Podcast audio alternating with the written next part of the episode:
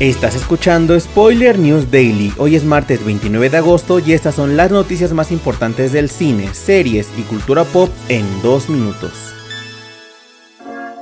Disney tomó la decisión de cancelar la adaptación televisiva de las crónicas de Spider-Week a pesar de que ya está filmada por completo. De acuerdo con Deadline, la cancelación forma parte del cambio de estrategia y reducción de costos de contenidos de la compañía, pero Paramount Television Studios y 20 Television, quienes producen la serie, buscarán venderla a otras cadenas o plataformas. Basada en las novelas de Tony Lizzie y Holly Black, las crónicas de Spider-Week que contaría con 8 episodios inició su rodaje el pasado mes de septiembre en Canadá y lo finalizó a principios de 2023.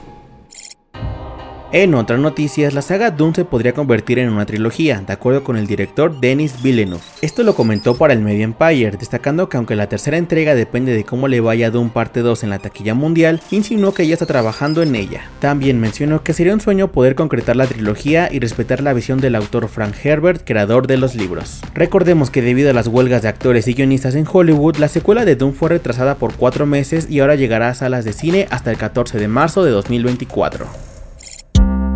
Para cerrar, les contamos que la película de Barbie se ha convertido en la cinta más taquillera en la historia de Warner Bros., con más de 1.340 millones de dólares recaudados en todo el mundo. Con esto, la película de Greta Gerwin y protagonizada por Margot Robbie y Ryan Gosling ha superado a Harry Potter y las Reliquias de la Muerte parte 2, la cinta del estudio que antes tenía este récord. Asimismo, la película de la muñeca de Mattel se encuentra a menos de 20 millones de dólares de superar a la cinta de Super Mario Bros. la película, que hasta ahora es la cinta más taquillera del 2023.